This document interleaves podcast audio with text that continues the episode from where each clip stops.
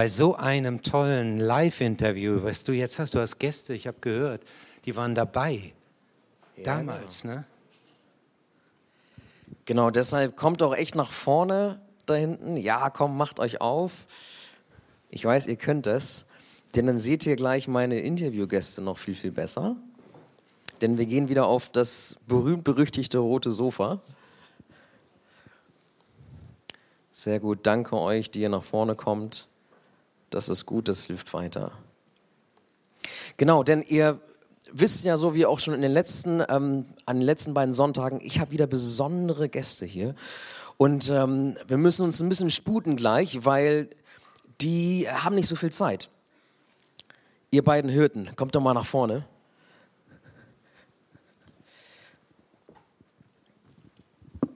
Hi. Hey. Schön, dass ihr da seid. Ähm, ich gebe dir mal das Mikro. Nehmt ruhig Platz hier auf dem Sofa.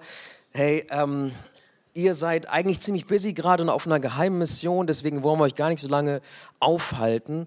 Ähm, ihr seid nämlich gerade unterwegs und ähm, Joshua, Markus, toll, dass ihr trotzdem gekommen seid hier als äh, Sheepwatch-Vertreter. Ähm, erzählt doch mal ein bisschen, was, äh, also, was treibt euch jetzt hierher? Warum seid ihr jetzt gerade hier und was habt ihr uns Tolles zu berichten?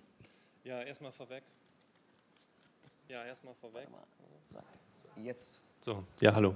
Ähm, erstmal vorweg, also das ist echt geheim, also bitte.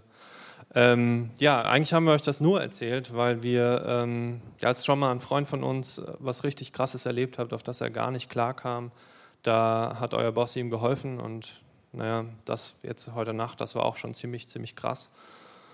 Und wir haben eigentlich immer noch nicht gerafft, was da wirklich passiert ist. Ähm, ich meine, wir als Hirten, wir sind einiges gewohnt ähm, ja, Hochwasser, Wölfe, Tierschützer, aber auch Tierquäler, ähm, haben wir alles schon erlebt. Aber das heute Nacht, das hat wirklich alles getoppt. Stimmt's, Markus?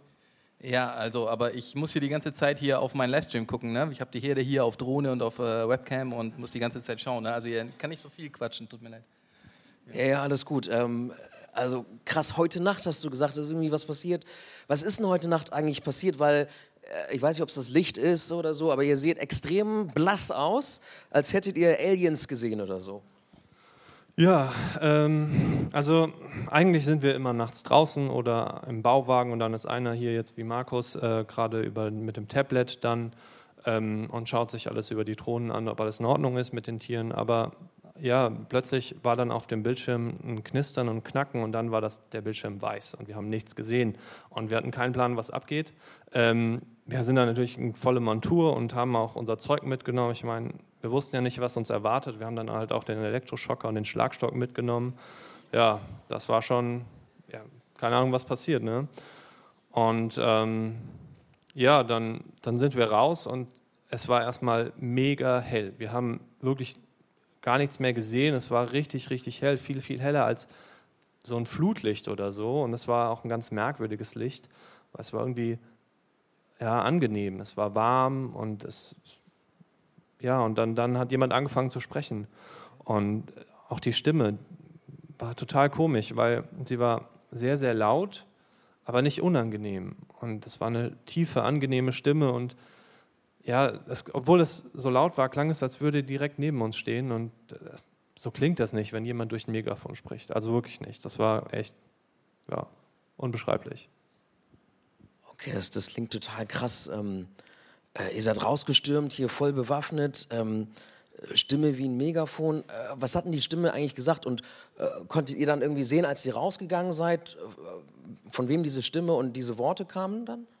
Nee, wir haben überhaupt gar nichts gesehen. Aber die Stimme hat angefangen zu sprechen und sie sagte, dass sie ein Engel sei und dass wir keine Angst zu haben brauchen. Und ja, dass, dass im Nachbarort, in einem Stall, der König der Welt geboren ist und dass wir da hingehen sollen und ihn begrüßen sollen.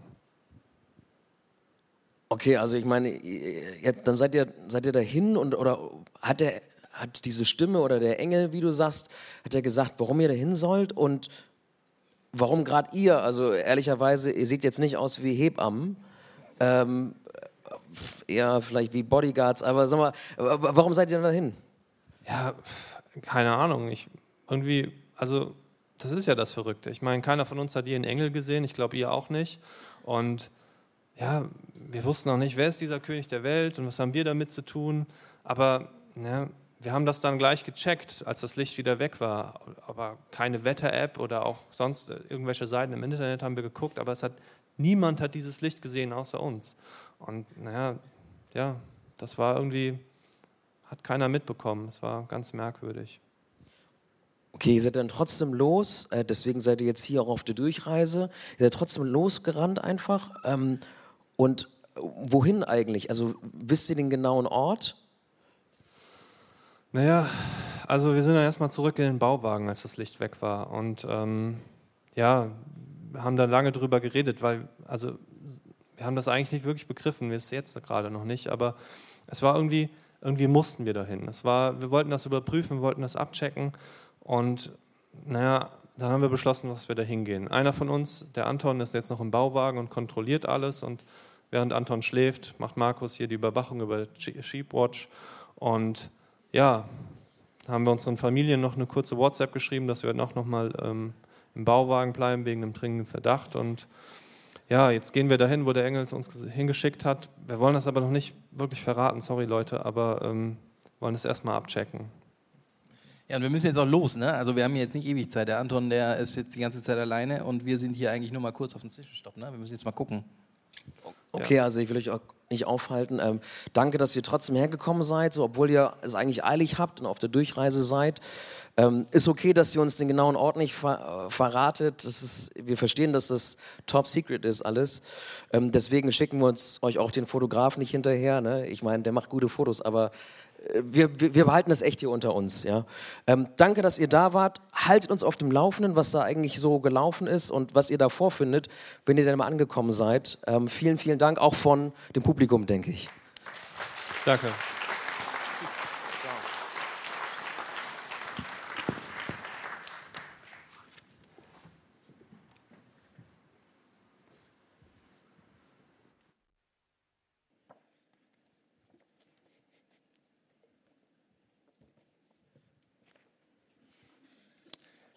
Ihr werdet nachher verstehen, warum es so stehen muss.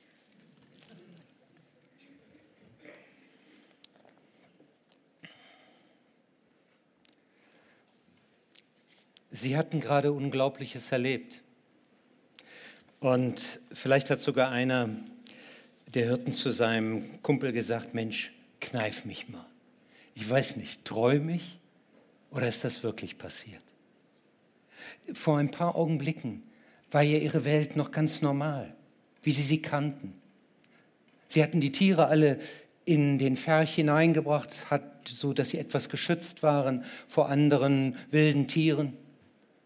Nun saßen sie am Lagerfeuer, wie das so üblich war, um sich ein bisschen zu wärmen und vor der Kälte sich zu schützen. Und auf einmal schien es, als ob sämtliche Lichter des Himmels angehen.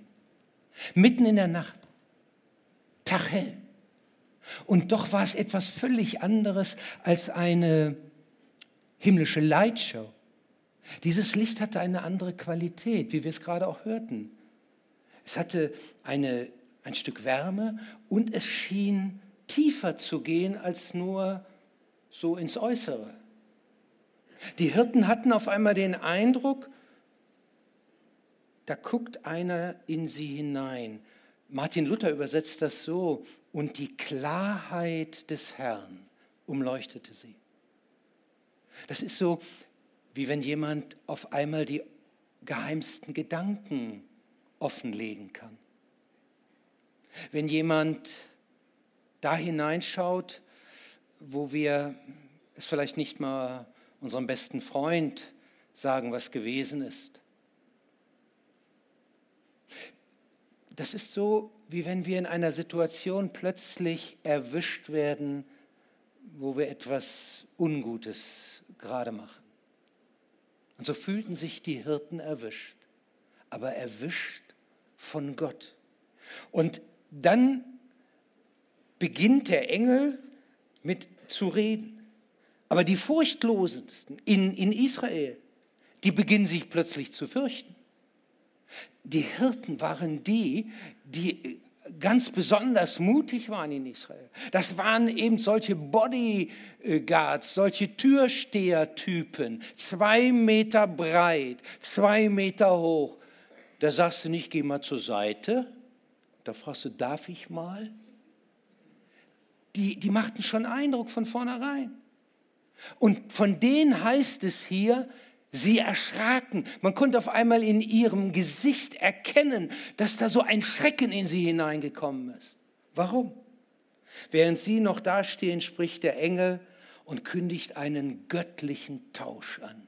Einen Tausch der Welten.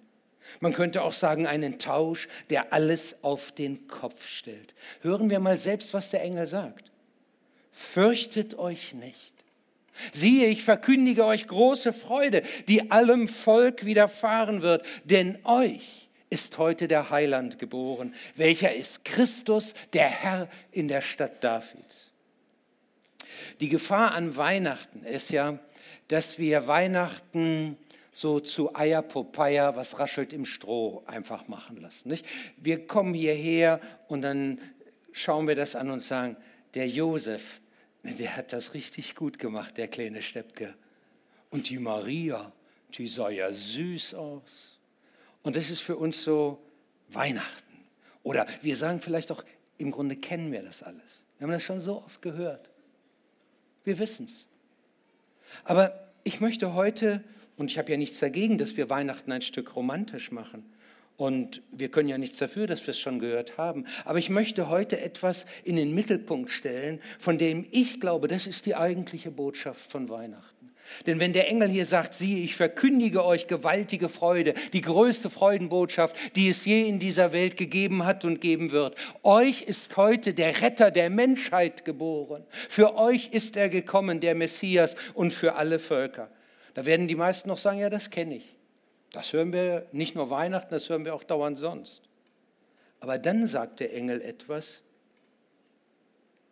das überrascht eigentlich. Vielleicht uns auch nicht mehr, weil wir es schon gehört haben, aber die Botschaft dahinter, die überrascht. Er sagt, das habt zum Zeichen. Ihr werdet finden, das Kind in, Wickeln, in Windeln gewickelt und in einer Krippe liegen. Seht ihr, das ist unglaublich. Das sprengt unser Denken. Soll ich euch sagen, warum? Weil das nicht zusammenpasst. Gott in Windel. Gott in einem Futtertrog, wie es hier heißt. Das passt nicht. Gott stellen wir uns ganz anders vor. Und das möchte ich euch gerne mal demonstrieren, weil ich glaube, das ist die eigentliche Botschaft, die wir sagen, die Weihnachten ausmacht. Und dafür habe ich hier so ein paar Dinge aufgebaut.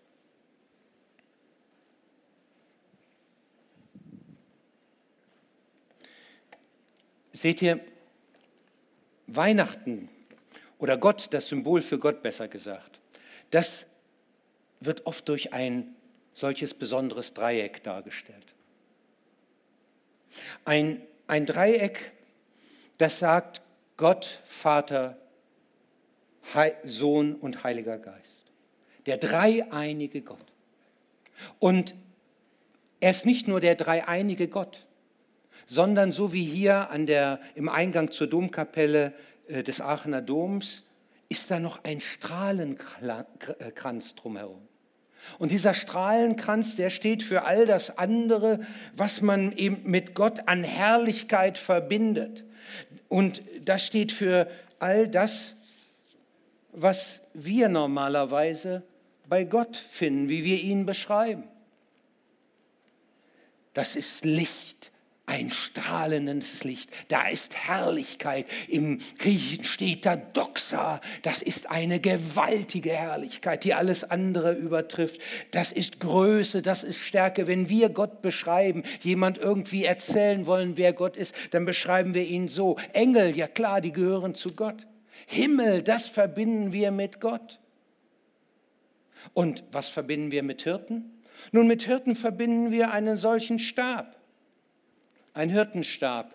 So hätte er aussehen können. Allerdings hier der Bogen, der war meistens noch etwas mehr. weil die Hirten die Aufgabe hatten, wenn Tiere irgendwie in einen Graben oder eine Spalte, Felsspalte gerutscht waren, dieses Tier mit diesem Stab wieder herauszuziehen. Sie waren für die Tiere da. Ja, und das verbinden wir natürlich auch mit Hirten. Hier ein bisschen romantisch eine Krippe. Aber eigentlich steht da ein Futtertrog. Da, wo die Tiere draus fressen. Das war damit gemeint. Und natürlich passt das zu Hirten. Auch das passt zu Hirten. Stroh, irdisches. Das ist typisch Hirte. Vergänglich. Das ist das Leben, was Hirten kennzeichnet. Aber wo war denn der Engel? War er bei dem Sohn Gottes, bei Maria und Josef, als er geboren wurde? Hat da einer ganz Bethlehem als Engel gesagt, alle mal hierher hören? der Sohn Gottes ist hier mitten unter euch? War da es hell über dem Haus? War da das Haus erfüllt von tollem Licht und großer Herrlichkeit? War da Größe? Nein, die war nicht da. Das, was wir so gern mit Gott verbinden, so wie wir ihn beschreiben würden, das war nicht da bei Gott. Gott war woanders.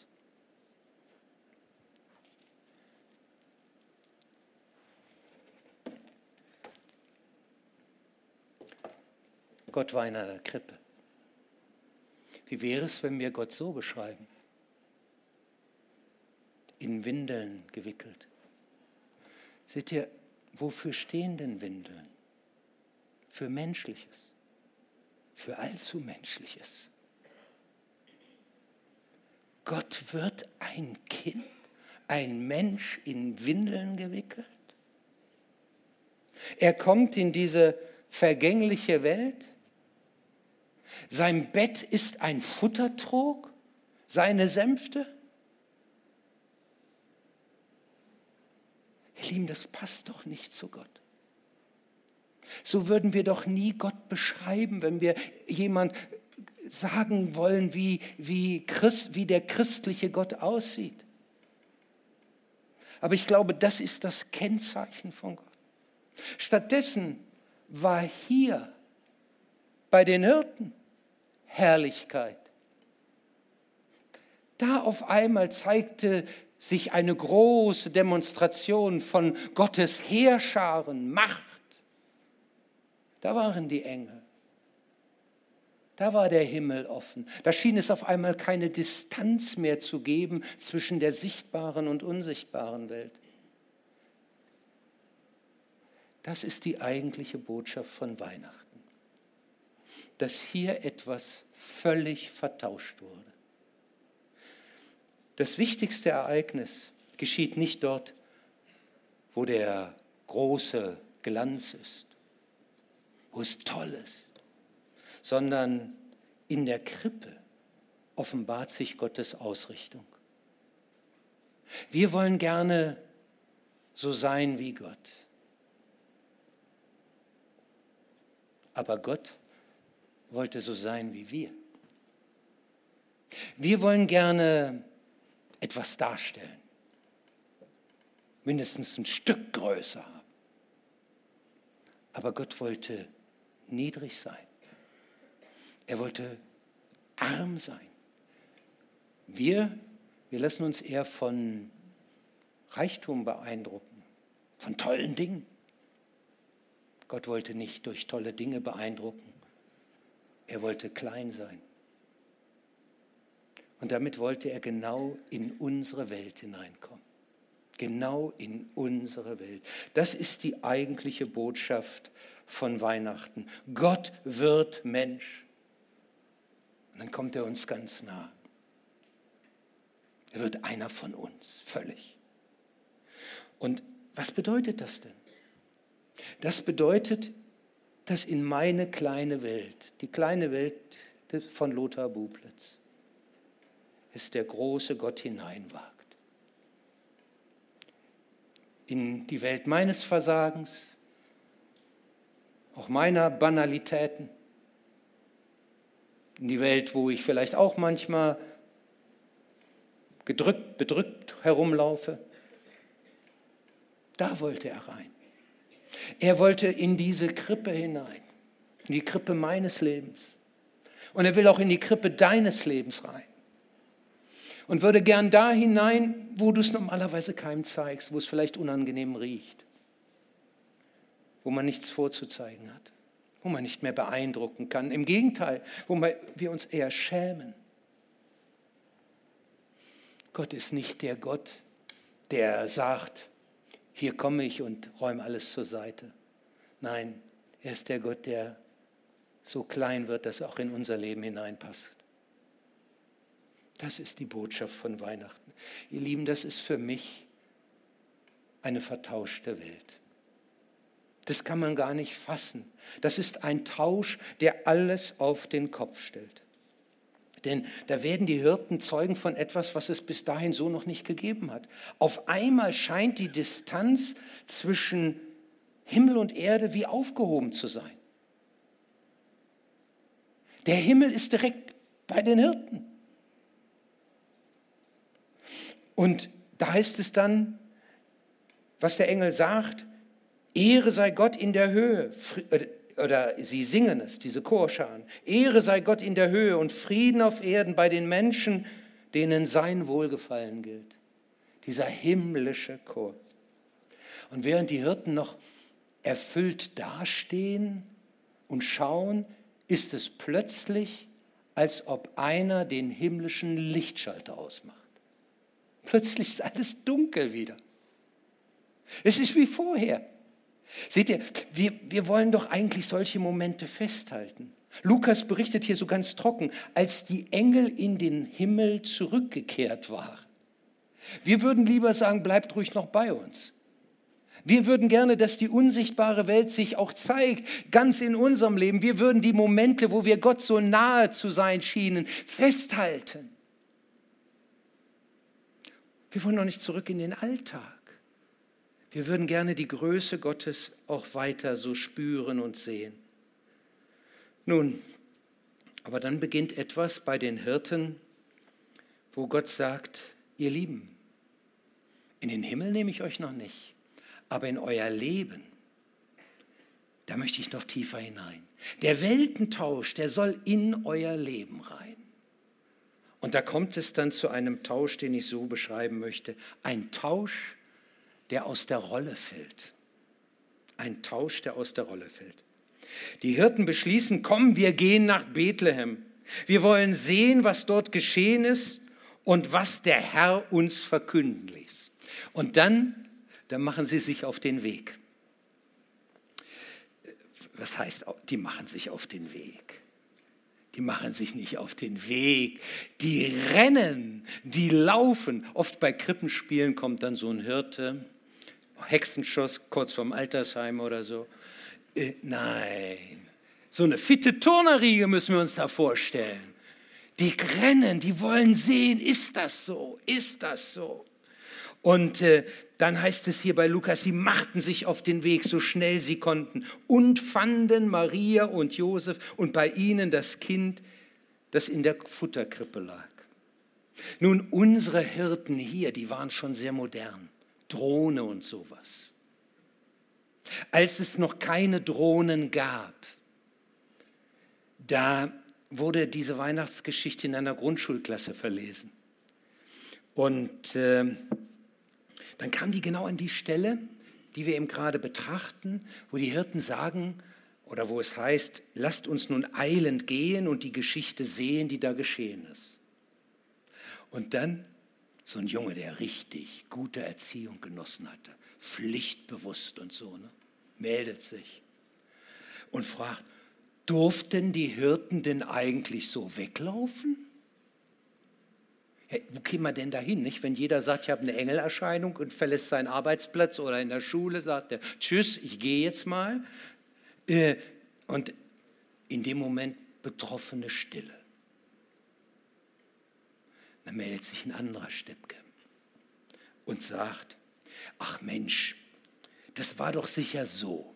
Gott hat zu den Hirten gesagt, lauft ihr ruhig schon mal los, um die Schafe kümmere ich mich noch. Ich, ich weiß nicht, ob das so war, wahrscheinlich eher nicht. Aber eins gefällt mir dabei.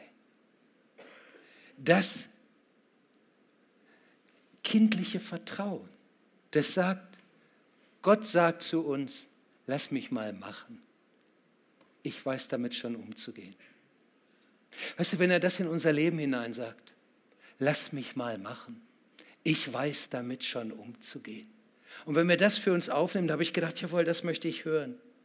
Denn bei den Hirten hatte sich etwas auf jeden Fall völlig verändert. Sie hatten etwas gehört und gesehen, das hat für sie alles auf den Kopf gestellt. Gott ist genau für sie da und will ihr Leben prägen. Und jetzt werden die Hirten zu ersten Gratulanten. Gestalten, denen man sonst eher nicht im Dunkeln begegnen will, sind die ersten auf der Entbindungsstation. Also ich bitte euch, liebe Mütter, wenn ihr zurückdenkt, wenige Stunden nach der Geburt, und dann kommt so eine ganze Truppe fremder Leute, Türstehertypen, und sagt, wir wollten mal schauen. So hätte sie, hat sich niemand Rooming In vorgestellt. Also das ist eine völlig andere Geschichte. Aber genau das passiert hier. Genau das passiert hier. Weder Bürgermeister noch Rabbi äh, weder irgendwelche Theologen oder geistlichen Würdenträger stehen da an der Krippe bei Jesus. Nein, da stehen diese Typen. Typen, die in der frommen Welt damals nichts galten. Bei uns hat ja der, der, ähm, die Bezeichnung Hirte schon so was Romantisches. Wenn ich euch fragen würde, malt mal einen Hirten. Äh, mein Tipp ist, 80 Prozent von euch Sonnenuntergang. Friede über der Lüneburger Heide. Im letzten Abendlicht steht er da. Ein Friedensmensch, der Hirte seiner Schafe. Aber so war das nicht. Die Hirten hatten einen Ruf, der war so, den kannst du nichts glauben. Die lügen wie gedruckt. Ein Hirten wenn man jetzt ein, vielleicht bei irgendeinem Geschehen einen Zeugen braucht und sagt, ähm, also der Schmuel von nebenan, der hat es gesehen, aber Schmuel war Hirte, dann sagte der Richter, das tut mir aber nun leid. Hirten sind als Zeugen vor Gericht nicht zugelassen. Den kann man, die sagen sowieso alles, was sie wollen. Wenn man von einem Hirten was kaufen wollte, Schar, also Wolle oder Milch oder irgendein Tier. Nein, nein, du weißt doch nie, wo er das besorgt hat. Du weißt doch nie, wo er das sich irgendwo nebenbei, wir sagen ja auch, gibt es einen schönen Ausdruck für, ne? mitgehen ließ. Eigentlich wollte ich es gar nicht, aber es ging mit. So, die Hirten die galten auch in der, in der frommen Welt natürlich nicht. Die sah man doch nie im Gottesdienst. Sie waren immer da draußen. Und da draußen hat sie ja nicht mal Chance, irgendwie das zu machen, was ein guter, frommer Mensch macht. Die Rituale, die Waschung, das konnten die doch alles. Die kannten sich doch null aus damit. Nee. Also die, und genau die nimmt Gott und macht sie zu seinen ersten Boten, zu seinen Pastoren. Pastor heißt nämlich Hirte. Ist vielleicht ganz gut, ne, damit Pastoren nicht zu stolz werden. Ne? Wir gehören zu denen hier. Hirten. Und die nimmt er und macht sie zu seinen ersten Verkündiger. Denn das heißt hier, da sie es aber gesehen hatten, breiteten sie das Wort aus, welches zu ihnen von diesem Kinde gesagt war.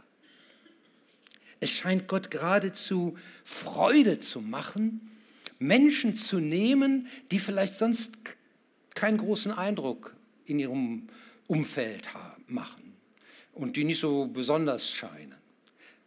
Die zu nehmen und zu sagen, die, die eher am Rande stehen, die würde ich gerne prägen.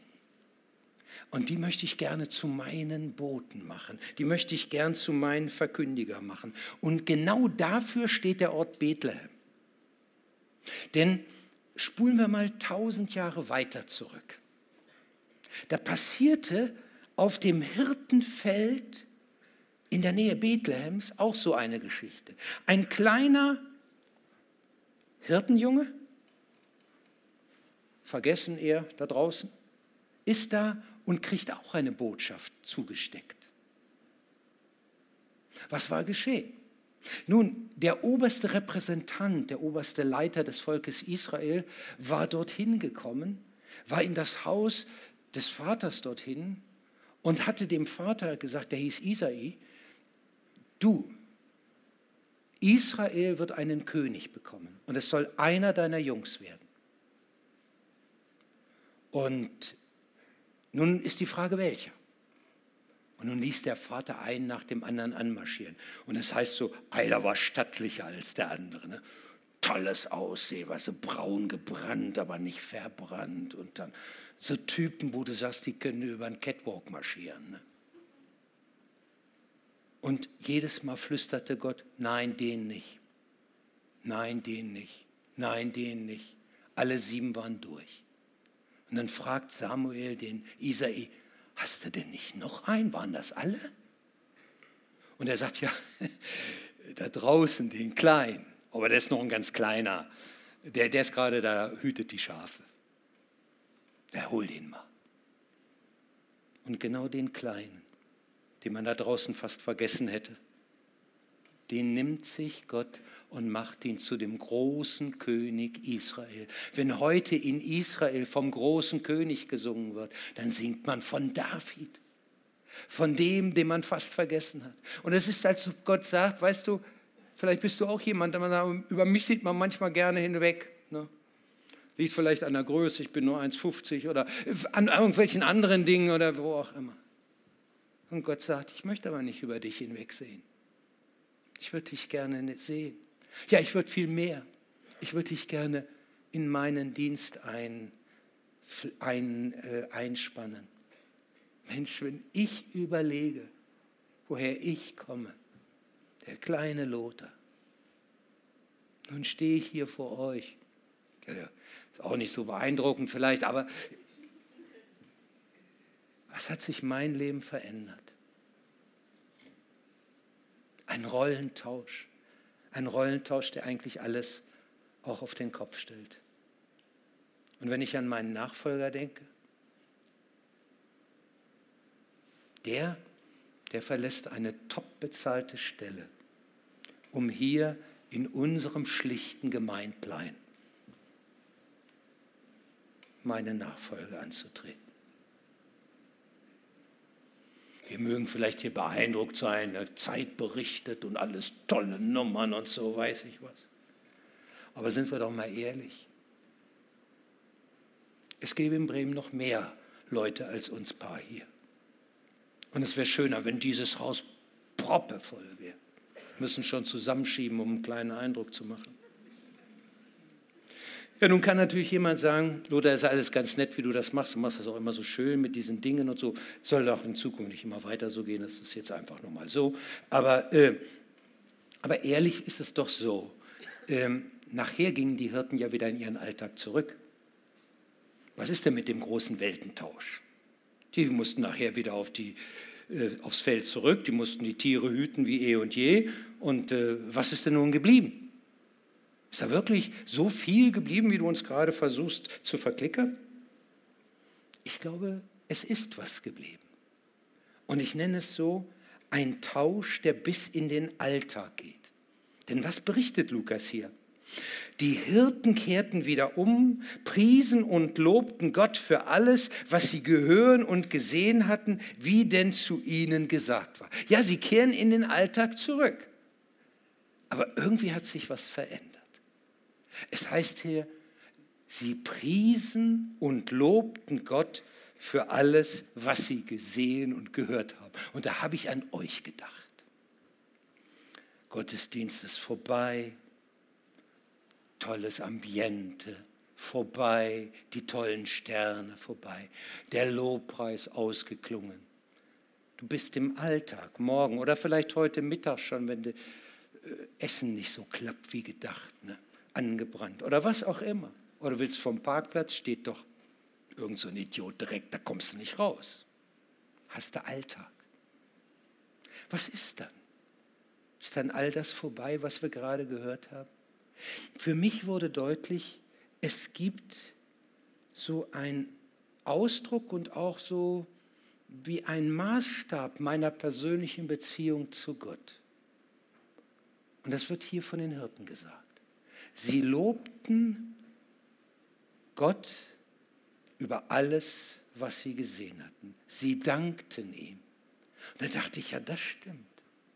Das ist ein Kennzeichen. Ein Kennzeichen dessen, was Gott machen kann in unserem Alltag. Und meine Beziehung wird da, da zu erkennen sein zu ihm, meine Beziehung zu ihm, wie der Dank ist und wie all das Lob Gottes, das wir hier von Herzen singen, mich auch morgen begleitet an meinen Schreibtisch oder euch begleitet an euren Arbeitsplatz und man abspürt, hier ist ein dankbarer Mensch. Ich habe mich gefragt im Vorfeld dieser Predigt, wie sehr erreicht eigentlich der Gottesdienst, das, was wir hier hören und sagen, auch unseren Alltag? Wie sehr wird unser Denken beeinflusst? Das, was wir reden in der Familie, vielleicht irgendwo mit Freunden oder in irgend, einem Stammtisch. Merkt man da etwas vom, sie kehrten um, priesen und lobten Gott? Das, Gott möchte hinein in unseren Alltag. Nicht der Glanz, die, all das, das kehrte wieder zu Gott zurück. Aber er möchte ein Stück davon in unserem Alltag zu sehen sein. So wie es manchmal ist, dass etwas, was so alltäglich scheint, plötzlich eine ganz andere Bedeutung bekommt. Und da möchte ich euch in etwas hineinnehmen, was wir hier in Deutschland vielleicht so weniger kennen. Es ist eine Zuckerstange. Eine so typische Zuckerstange, wie wir sie sonst sehen. Auf den Weihnachtsmarkt wahrscheinlich. Vielleicht habt ihr sogar schon eine gekauft. Aber wisst ihr, wo der Ursprung dieser Stange liegt? Also Historiker sind da noch am Forschen. Bei manchen Sachen ist man sich sicher, bei anderen nicht so sicher. Aber sicher ist, sie liegt, der Ursprung liegt im Kölner Dom. Was war passiert? Ein Chorknabe, die Chorknabe saßen da vorne, waren immer zu laut bei der vorweihnachtlichen Messe und da hat sich der Chorleiter was ausgedacht. Der hat gedacht, die redeten so, ihr seid ja alle hier brav, äh, aber die redeten immer dazwischen. Und hat er gedacht, wenn wir denen Bonbons geben, dann hört das mit dem Reden etwas auf. Aber Bonbons in der vorweihnachtlichen Messe. Ja, bitteschön. Also da kannst du keine Kirchenoberer mit beeindrucken und äh, sie gewinnen.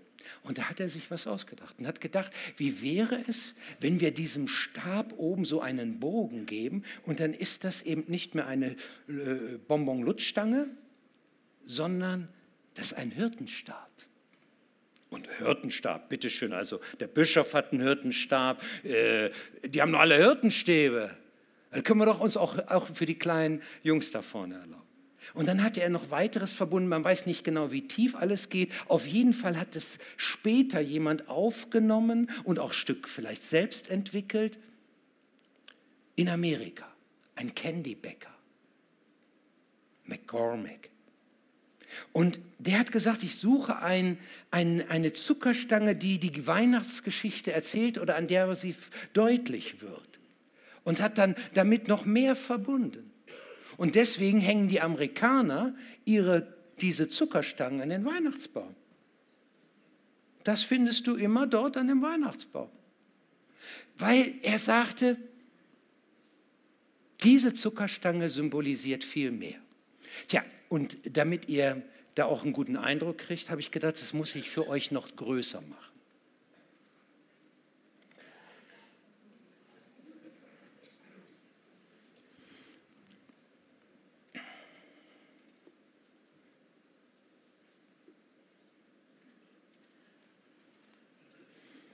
Ich habe für euch von der Bremer, nett, dass es so menschlich zugeht, ähm, die größte Candy Cane, so heißt das.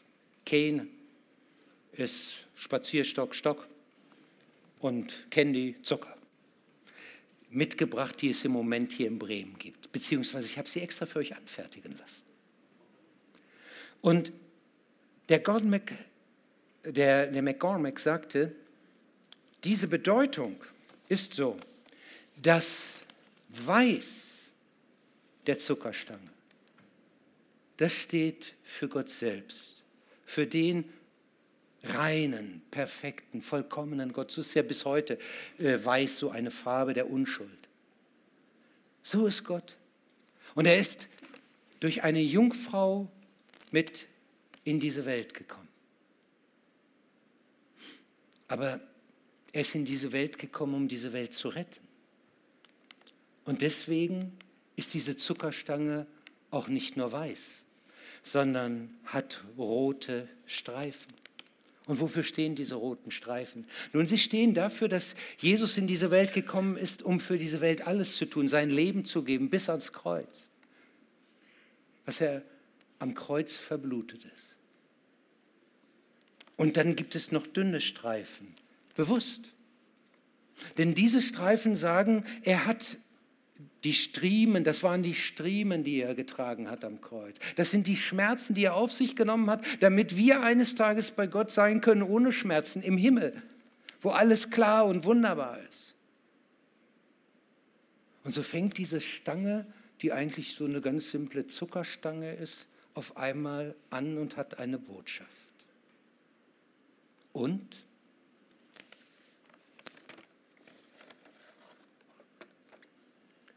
dann kann man diese Stange auch umdrehen. Und dann hat sie ein J. So rum, für euch so rum. Ne? Danke für den Hinweis. Dann ist sie ein J. Jesus. Er ist der wahre Hirte. Er ist der, der seine Herrlichkeit verlassen hat, der sein Leben gegeben hat, damit wir seine Herrlichkeit bekommen. Und die Frage ist, erreicht das unseren Alltag? Dass wir ähnlich wie so eine Zuckerstange, die so ganz, ganz harmlos aussieht, diese beeindruckt schon etwas, ich weiß es, aber äh, die sonst eigentlich ganz harmlos ist, auf einmal eine, eine Botschaft enthält. Wäre doch toll, wenn das unser Leben auch wäre. So eine Botschaft, die erfüllt ist vom Lob und Dank Gott gegenüber. Das jedenfalls würde Gott gerne in unser Leben hineinbringen. Das ist das Geschenk, das eigentliche Geschenk von Weihnachten, das dann weiterleuchtet als Heiligabend.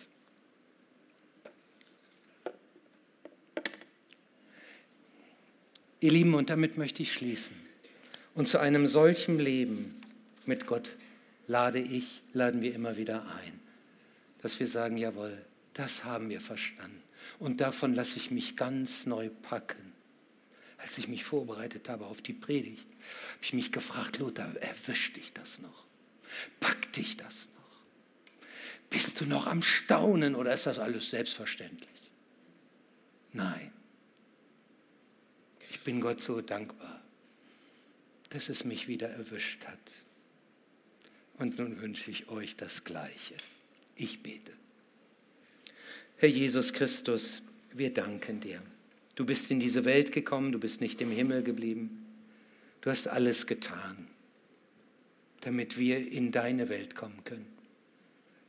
Damit der Himmel nicht mehr fern ist und du, Gott, nicht mehr fern bist, sondern wir dich in unserem kleinen Leben dich, den großen Gott, haben dürfen. Was für ein Geschenk. Und es verändert uns. Und so bitten wir dich, dass du uns weiter veränderst und dass du deinen Weg mit uns gehst. Amen.